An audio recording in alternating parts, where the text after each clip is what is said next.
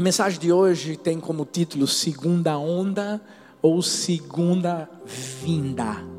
O que você está esperando? Sabe quando Deus trouxe essa mensagem ao meu coração?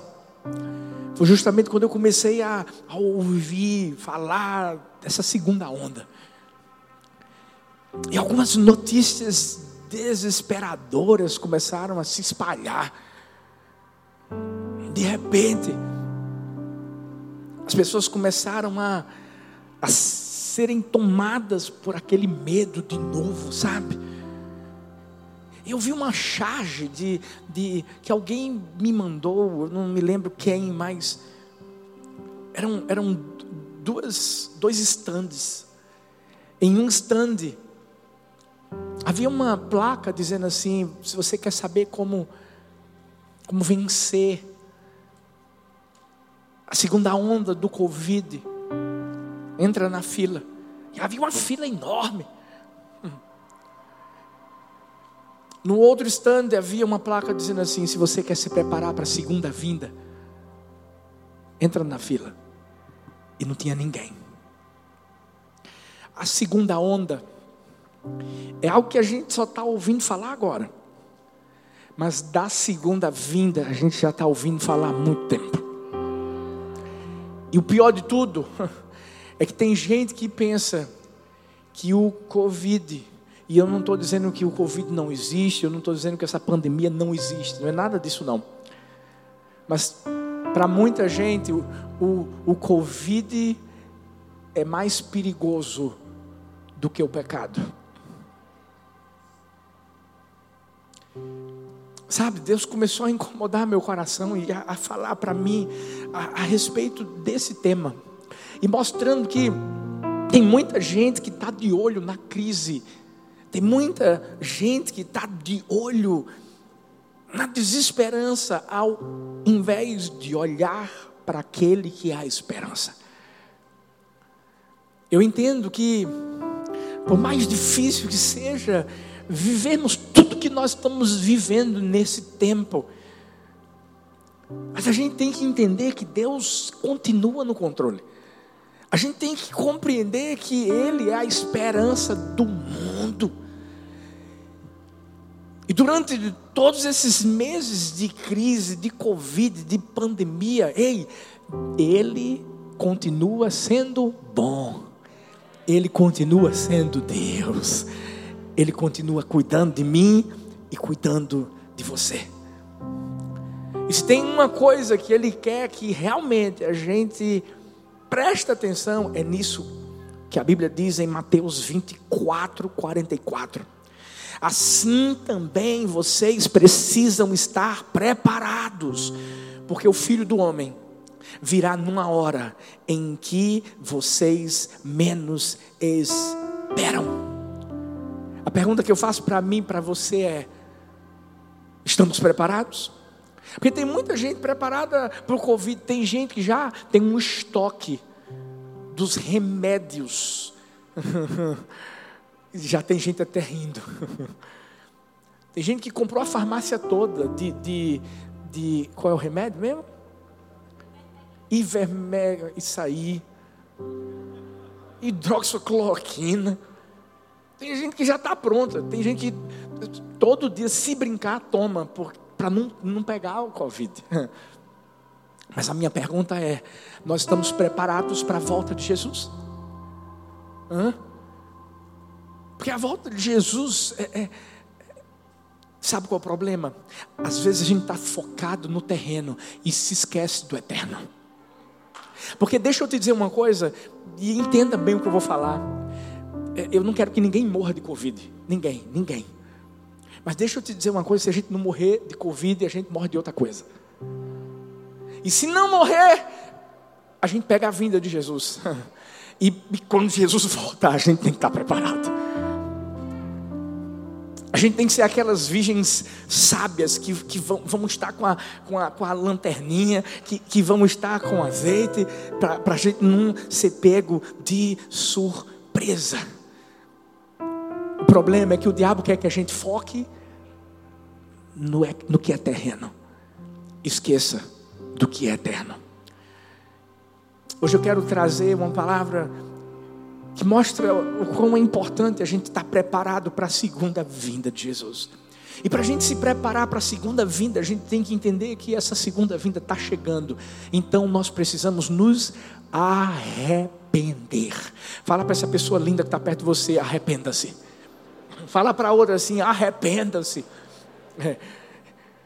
Olha o que a Bíblia diz, 1 João 1,9: Se confessarmos os nossos pecados, Ele é fiel e justo para nos perdoar os pecados e nos purificar de toda injustiça.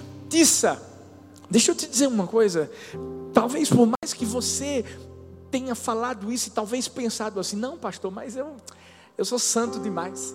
Hum. Porque existem pessoas que acham que elas são, são santas demais, que elas não precisam se arrepender, que, que elas não são pecadoras, e a verdade é que todo mundo, menos um, que é Deus, nasceu no pecado. Você quer ver uma coisa? A criança, quando nasce, gente, já, já nasce birrenta. É ou não? É não? É, quer ver uma coisa? A criança está lá, tranquila, na boa. Nove meses, geralmente, na, na, no ventre da mãe. E de repente, eu acompanhei as quatro gestações de Talita no momento do parto. É uma loucura. Porque o bebê está tranquilo lá. Quando é cesárea, abriu o, o, o, a barriga da mãe, a obstetra, ela vai com o cotovelo para tirar o bebê de lá de dentro. Glória a Deus que eu sou homem, glória a Deus.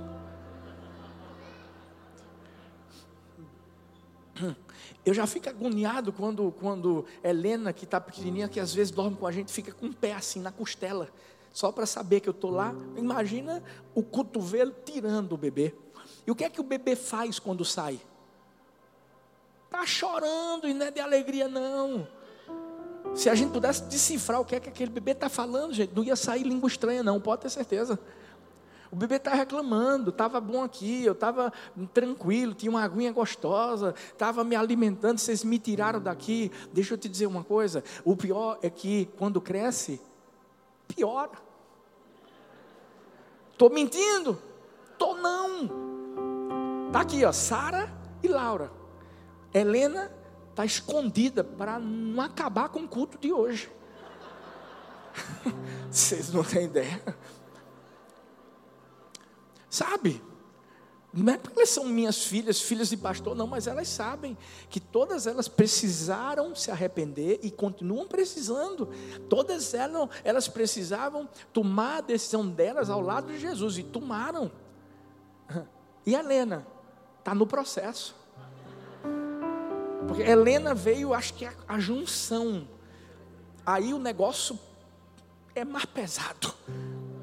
Você está pensando que esse cotoco de gente não é sagaz? Meu filho, é sagaz demais. Esses dias Helena estava comendo, de repente ela jogou a comida do lado de fora, jogou mesmo a comida. Isso não é coisa que crente faça. Ela precisa se converter primeiro. Vai chegar a hora, ela vai entender isso. Mas na hora que ela fez isso, eu olhei para ela e disse assim: Helena! Sabe o que ela fez?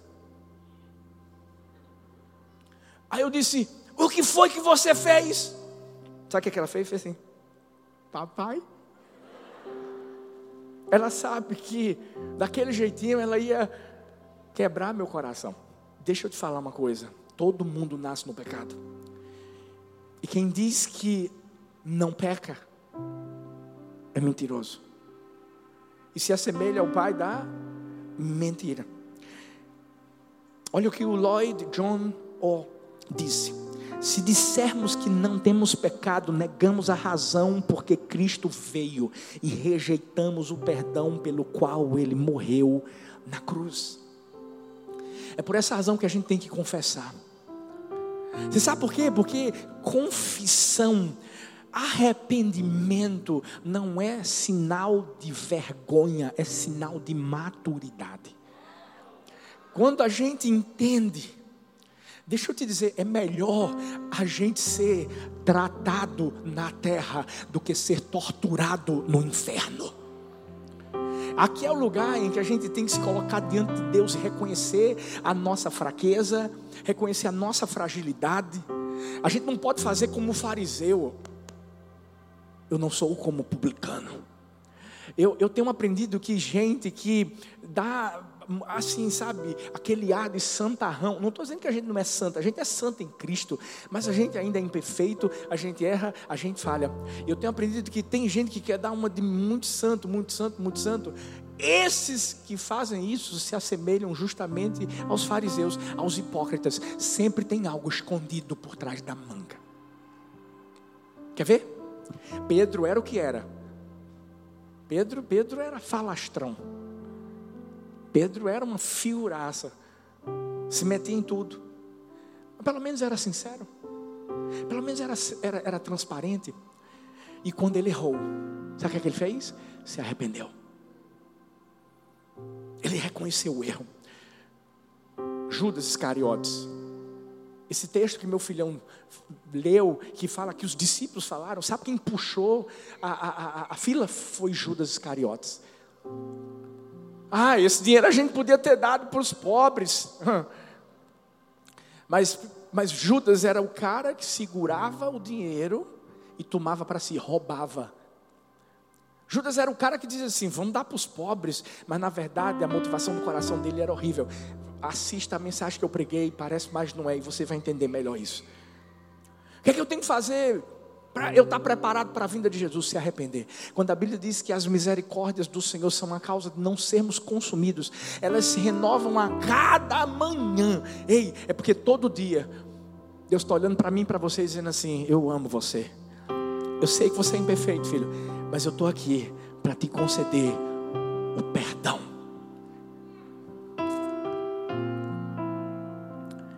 Simon Kistemaker disse: qualquer um que não precise fazer o quinto pedido do Pai Nosso. Qual é o quinto pedido? Perdoa as nossas dívidas. Por achar que não tem pecado, engana-se a si mesmo. O Pai Nosso não é uma oração que tem que ser feita de forma separada. Eu não preciso, não tenho como chegar para Deus simplesmente para dizer Pai Nosso que estás nos céus santificado seja o teu nome. Ponto final, não. Eu preciso continuar, porque é um processo na minha vida e na sua vida. E nesse processo vem o perdoe, para você ser perdoado, porque nós precisamos de perdão. Não há ninguém bom demais que não é.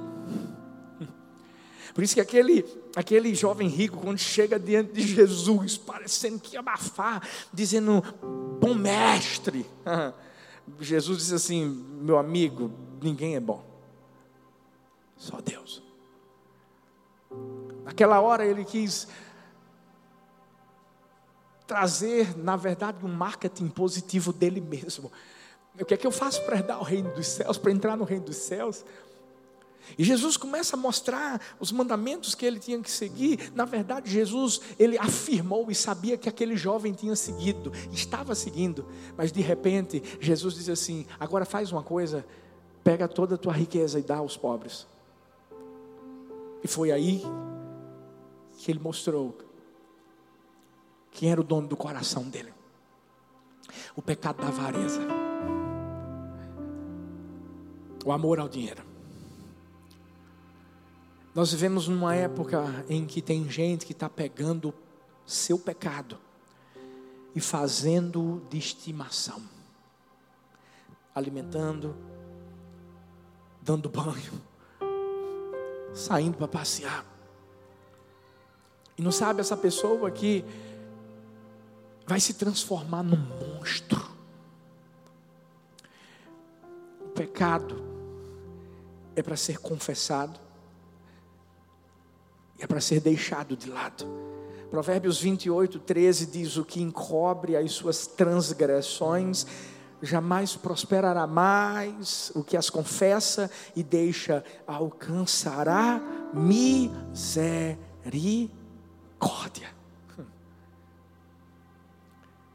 A segunda vinda está tá muito perto. Deixa eu te dizer uma coisa: a segunda onda faz parte da segunda vinda. Eu estou lendo Apocalipse e o que a gente mais vê é, é, é justamente circunstâncias que nós estamos vendo acontecer e que a gente sabe que a Bíblia diz que iria acontecer. O que, é que a gente tem que fazer, pastor? Se arrepender.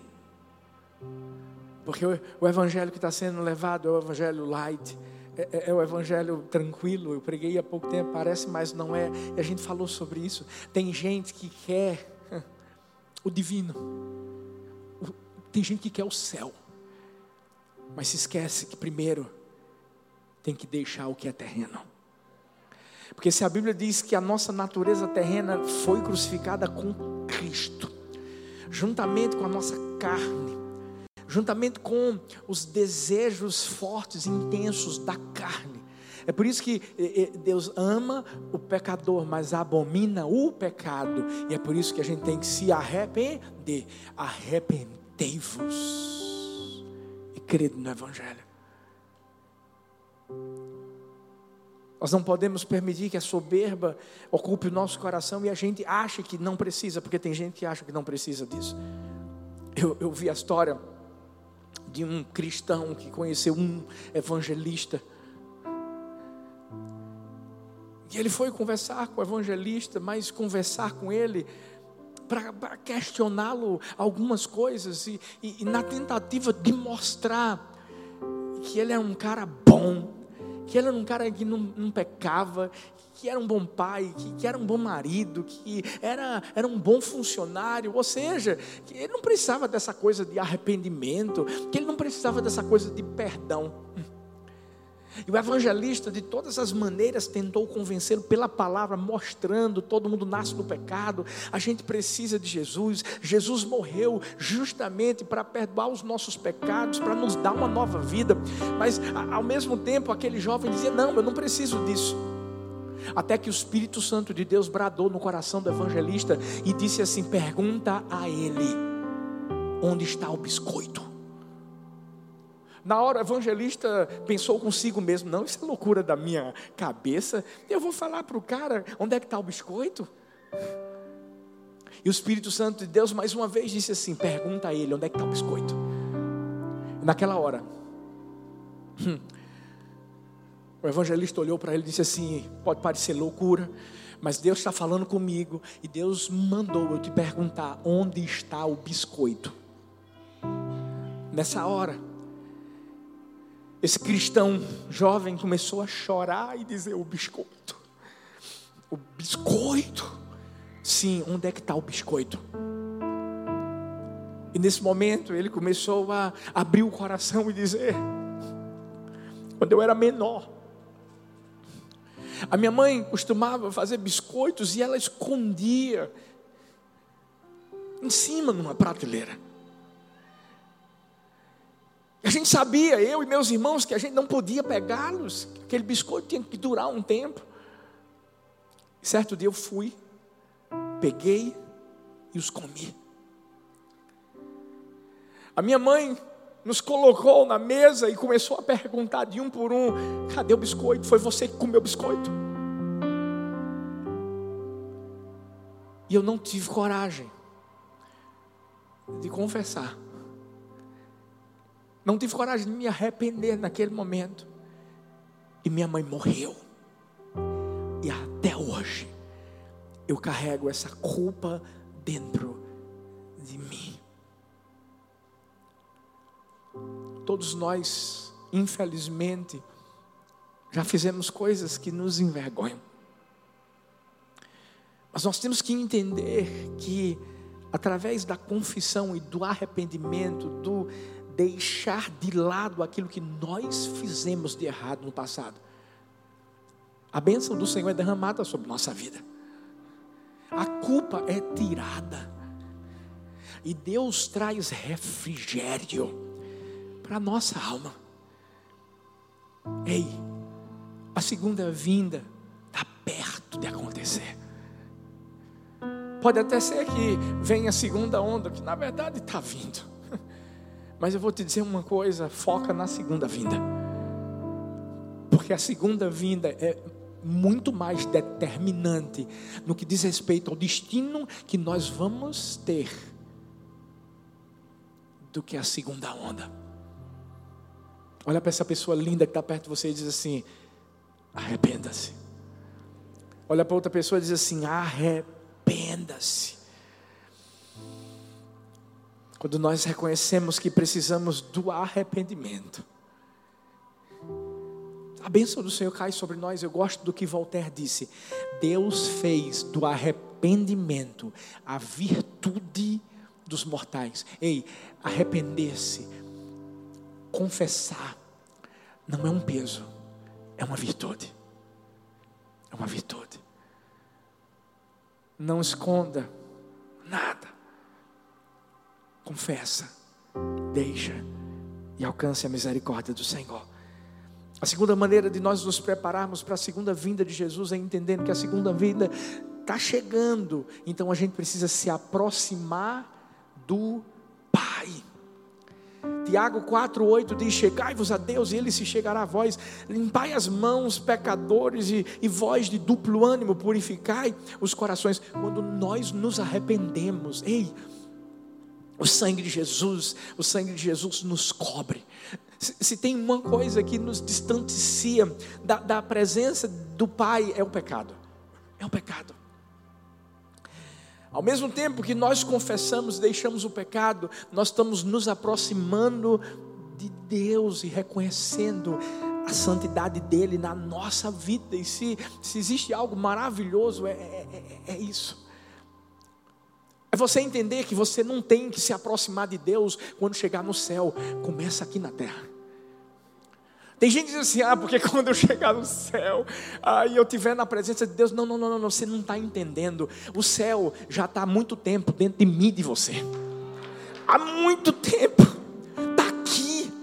Nós somos morada dEle. A, gente precisa se acostumar com o céu, é agora.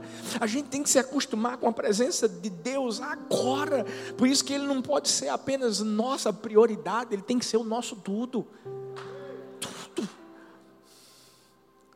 onde nós formos, o que nós fizermos, se a Bíblia diz que tudo que nós fizermos tem que ser para a glória dEle, tem que ser para Ele.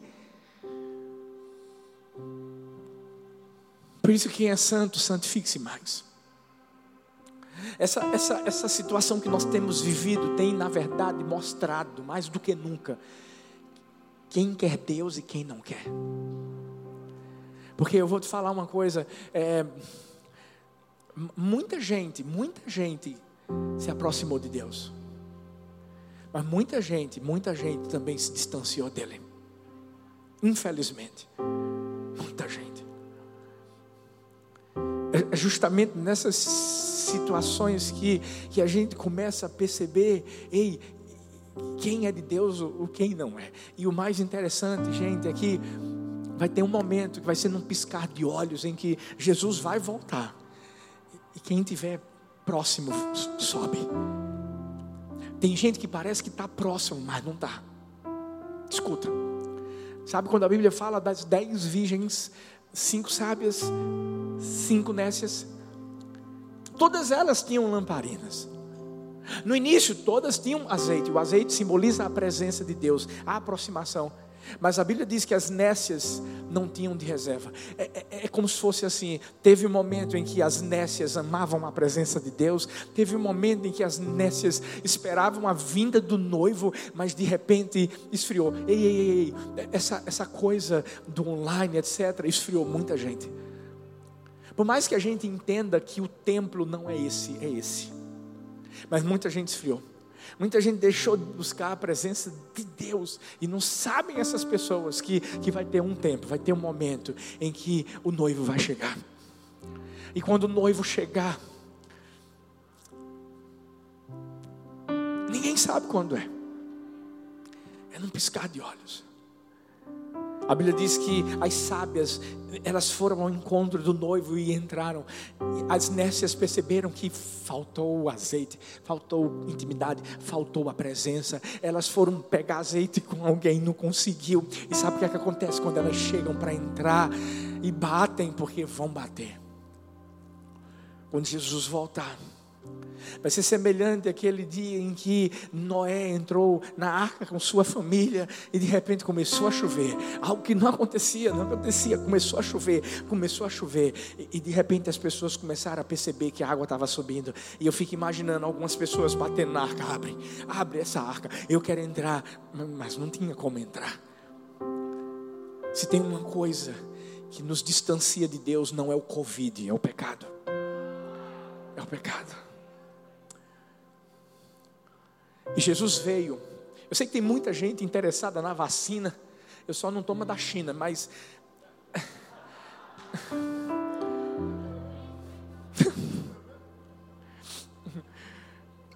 Mas eu sei de uma coisa.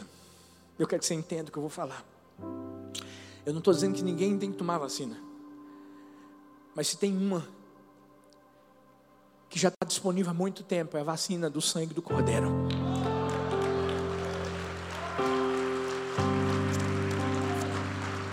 Está disponível. E essa não, essa não cura só Covid, essa vence a morte. Vence a morte. É por isso que a gente, a gente tem que se aproximar dele. É por isso que a gente não pode viver sem ele. Eu vi a história de de um jovem que conheceu um, um, um, mestre muito sábio, um homem de Deus que vivia nas montanhas. E ele era muito conhecido justamente por essa intimidade que ele tinha com Deus. E, e esse jovem disse: Eu quero aprender, eu quero descobrir qual é o segredo dele. Esse jovem subiu a montanha e bateu na porta. O, o mestre abriu e, e perguntou: O que, é que você faz aqui? Ele disse: Eu quero, eu quero descobrir o segredo. Eu quero descobrir o segredo dessa intimidade, dessa aproximação que você tem com Deus. E ele disse assim: Eu te ensino, vamos descer. E eles desceram a montanha em silêncio. Aquele jovem ficou tão incomodado, queria falar alguma coisa, e o mestre disse: Calma. E eles foram até um, um rio. E o mestre disse assim: Me segue. E eles continuaram andando, seguindo. Até que, quando o mestre entra no rio, ele começa a ir para a parte mais funda do rio. O jovem começou meio a, a, a, a, ficar com medo e a pensar: meu Deus, o que é que ele vai fazer? E o mestre disse: me segue. E quando chegou na parte mais funda, quando eles mal conseguiam caminhar, o mestre pegou a cabeça do jovem e botou lá embaixo. E, e, ele ficou alguns segundos lá embaixo, até que o mestre, pá, mais uma vez o, o, o puxa para cima. Aquele jovem olhou para o mestre e disse: Você quer me matar? Eu já estava já tava sem conseguir respirar. E o mestre disse: É isso que você tem que fazer. Quando você buscar Deus, do jeito que você buscou o ar para respirar, você vai ter intimidade com Ele. Você vai se aproximar dele como você jamais se aproximou de alguém. O maior problema nosso é que a gente às vezes está procurando tantas coisas terrenas. A gente sabe que a gente tem que buscar em primeiro lugar as coisas de, de Deus. Quem busca as coisas de Deus, quem cuida das coisas de Deus, faz com que Deus cuide das suas coisas. Sabe o que é que eu tenho visto? Pessoas que se afastam de Deus por causa das coisas. E sabe o que é que Deus faz com muito amor? Deus faz com que as coisas se afastem delas. Só para dizer assim: eu sou suficiente. A segunda vinda está tá chegando.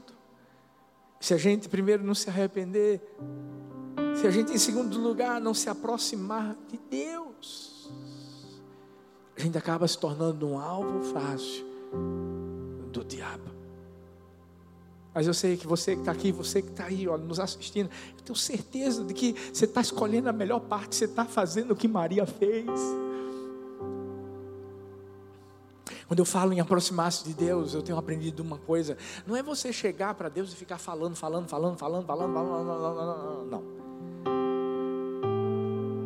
Porque intimidade com Deus, relacionamento com Deus, tem muito mais a ver com estar do que com falar.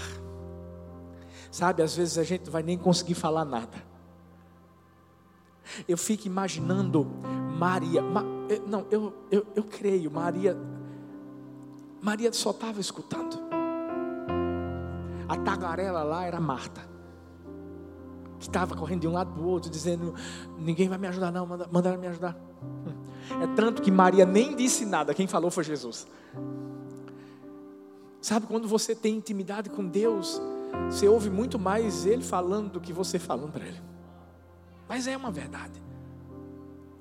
E você começa a ter mais sensibilidade para coisas que Deus está querendo te dizer.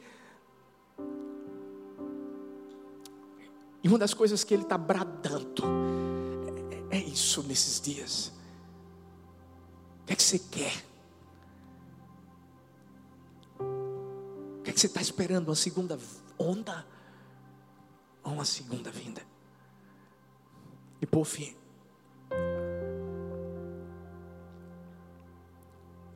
A última forma de você se preparar bem para a segunda vinda é entendendo que a segunda vinda está chegando.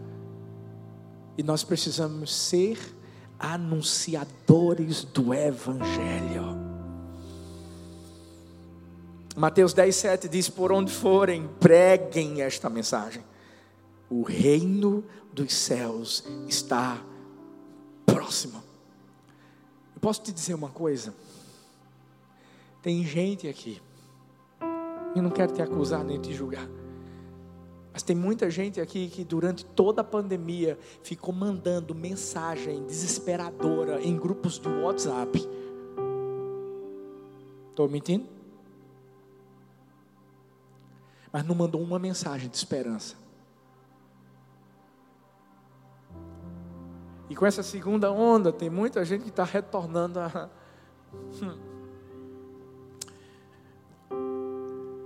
Filhos, eu preciso dizer uma coisa para você e para mim. O diabo, ele quer trazer desespero ao coração das pessoas. Eu não estou dizendo, pelo amor de Deus, não me julgue. Eu não estou dizendo que essa pandemia não existe, porque existe.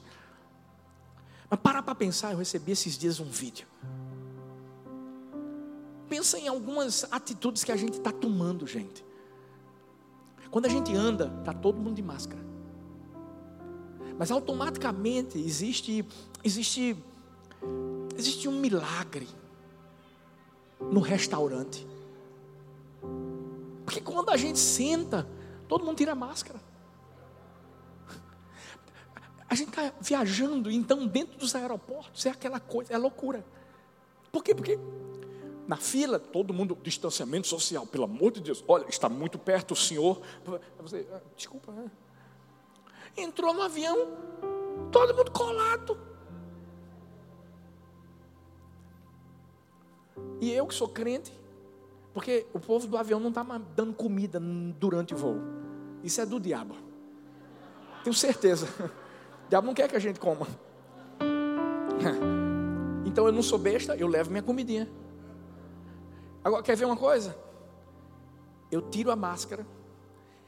Se eu quiser, eu como o voo todo.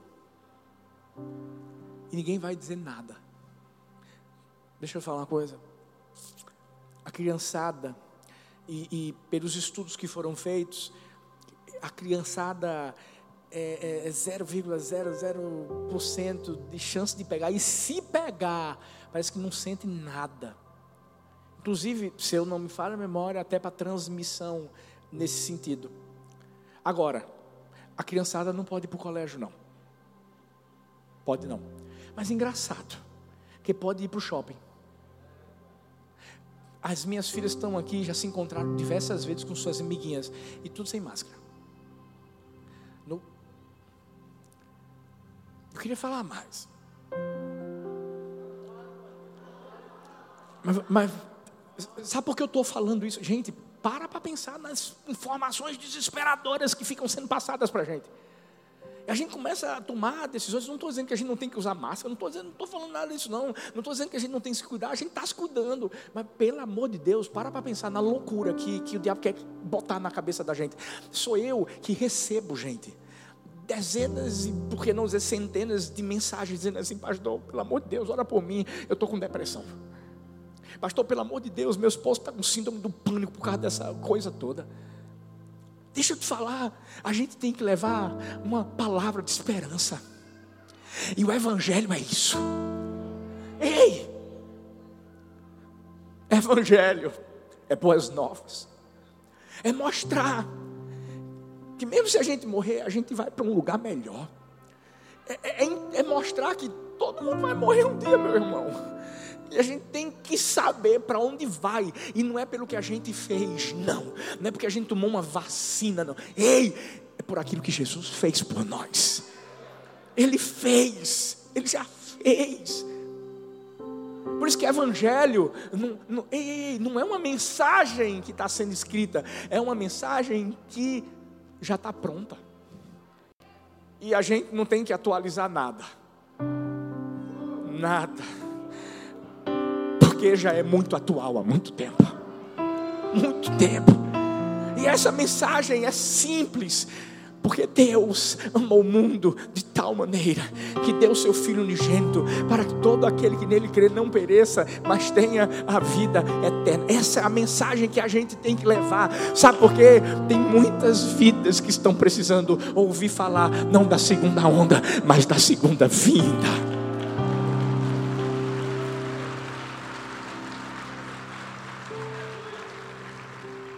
Prega Jesus, fala da esperança do mundo. Um grande pregador, Moody, um homem de Deus, certa vez conheceu um outro grande pregador também, chamado Moorhouse. Em um dos momentos em que Moody estava pregando em Dublin, ele conheceu Moorhouse e não foi muito com a cara do Mulhouse. Mas eles começaram a conversar e o Moody, de forma muito educada, disse: Quando você estiver lá, pelo lado da, da minha igreja, vai lá para pregar. Mas ele não sabia que isso seria tão rápido. De repente, Mulhouse manda uma carta para ele dizendo: Olha, eu vou estar por aí tais dias, você quer que eu pregue? Não quero. Infelizmente eu não vou poder estar porque eu estou pregando em outro lugar, mas eu vou organizar tudo para você pregar na minha igreja. Mulhouse foi. A esposa do Moody ouviu Mulhouse pregando, ficou admirada. Toda a igreja o ouviu de forma tão profunda, foi tão abençoada, muitas vidas salvas. E Moody perguntou à sua esposa: E aí, como foi? E a esposa de Moody disse: Uau, a mensagem dele é bem diferente da sua. Ele já estranhou, né? E ela disse assim: Ele prega sobre um Deus que ama e se aproxima do pecador, não para castigá-lo, mas para absolvê-lo. Moody conseguiu voltar e ainda pegar um dia de pregação de Mulhouse. E ele pregou duas vezes em cima de João 3,16. Porque Deus amou o mundo de tal maneira que deu seu Filho unigênito para que todo aquele que nele crê não pereça, mas tenha vida eterna. E Moody, depois de ouvi-lo, disse: Uau, nunca uma mensagem penetrou tão profundamente dentro do meu coração a ponto de mudar a minha perspectiva de quem Deus é. Eu sempre preguei, disse Moody, que Deus se aproximava dos homens para castigá-la, mas agora eu entendo que Ele é amor. Deus abomina o pecado. Não existe nenhuma parceria entre Deus e o pecado, mas existe uma parceria entre Deus e o homem para salvá-lo. E a parceria se chama Jesus, que veio ao mundo transformar a nossa vida. Deixa eu dizer, Jesus veio ao mundo. E o que é que a gente tem que fazer? A gente tem que ir ao mundo.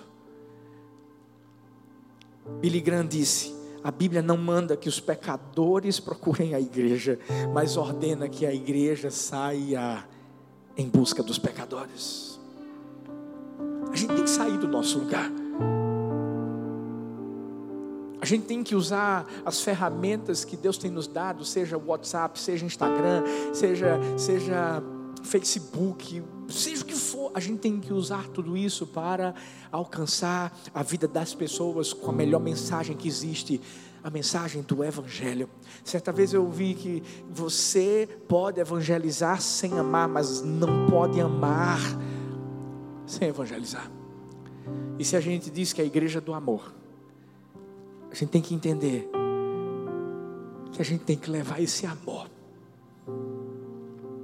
até as pessoas que estão vivendo no ódio, no desespero. Nós temos que assumir o nosso papel de pescadores, ao invés de sermos observadores. Segunda onda, ou segunda vinda? O que você está esperando? Aí eu creio que se você está aqui, se você está aí, ó, é porque você está esperando a segunda vinda. Mas a gente vai esperar se arrependendo. A gente vai esperar se aproximando do nosso Pai, parecendo cada vez mais com Ele. E a gente vai esperar, levando o Evangelho, ganhando vidas para Jesus levando-as para o céu.